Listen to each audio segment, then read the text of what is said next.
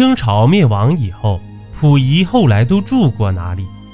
爱新觉罗·溥仪出生在北京什刹海边的淳王府，父亲载沣是光绪帝的胞弟。溥仪即位时年仅三岁，也从淳王府搬到了紫禁城。一九一二年二月十二日，隆裕太后代溥仪颁布了退位诏书，宣告了清王朝的灭亡。不过，溥仪并没有马上从紫禁城中搬出来，而是在里面又待了十二年。在这段时间里，溥仪过得极为潇洒，每天在里面吟诗作画、读书弹琴、捏泥人、养宠物、会客等，有时呢还到宫外坐车逛街。但时间来到一九二四年，直系军阀冯玉祥入京城囚禁总统曹锟，顺势呢把溥仪驱逐出了紫禁城。以后溥仪再想回来，那就得买票了。而且紫禁城也不叫紫禁城，而是改叫故宫了。没了住处的溥仪，先是搬到了父亲载沣居住的北府。不过担心各路军阀威胁其生命安全，就逃进了位于东郊民巷区域的日本公使馆，现如今的北京正义路二号。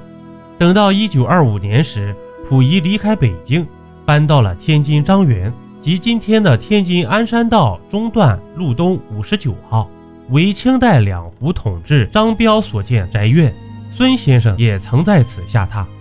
这溥仪在张园一直住到了一九二九年七月，因为张彪死后，其子向溥仪索要房租，溥仪很是不爽，就搬到了静园。静园位于今天的天津和平区鞍山道七十号。为北洋政府驻日公使陆宗舆的宅邸，原名为乾园。溥仪居住此处后，更名为静园。溥仪在静园一直住到了一九三一年十一月，随后被日方挟持到了东北，成立了伪满洲国，住在了长春的伪满皇宫里，位于今天吉林省长春市宽城区光复北路五号。后来到一九四五年八月十五日。日本投降，溥仪的伪满洲国成为笑柄。这溥仪啊，又一次颁布退位诏书，并企图逃往日本。结果在沈阳机场的候厅时被苏联红军抓获。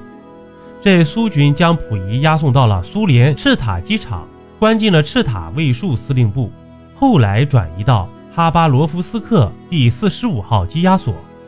溥仪在苏联羁押所里面过的日子相当舒适，有专门的服务员负责他的饮食起居，还有医生为他定期体检。这溥仪啊，也依然拿捏着皇帝范儿。一起关押的溥杰等人每天向他请安。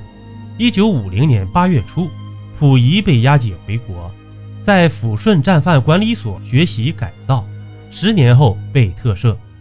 特赦后的溥仪已经无家可归了，就住在了五妹金运新家里，位于今天北京前景胡同十五号。但是老是住在五妹家里也不是办法，住了半个多月后，溥仪在一家旅馆住了一段时间。这一九六零年二月时，溥仪也有了一份新工作，在中科院植物研究所植物园做园丁。不过干了一年多之后。被调到文史研究所，在此期间啊，溥仪先是搬到了政协大院，后来呢又搬到了后海旁边的观音寺，与最后一任妻子李淑贤度过了人生最后的时光。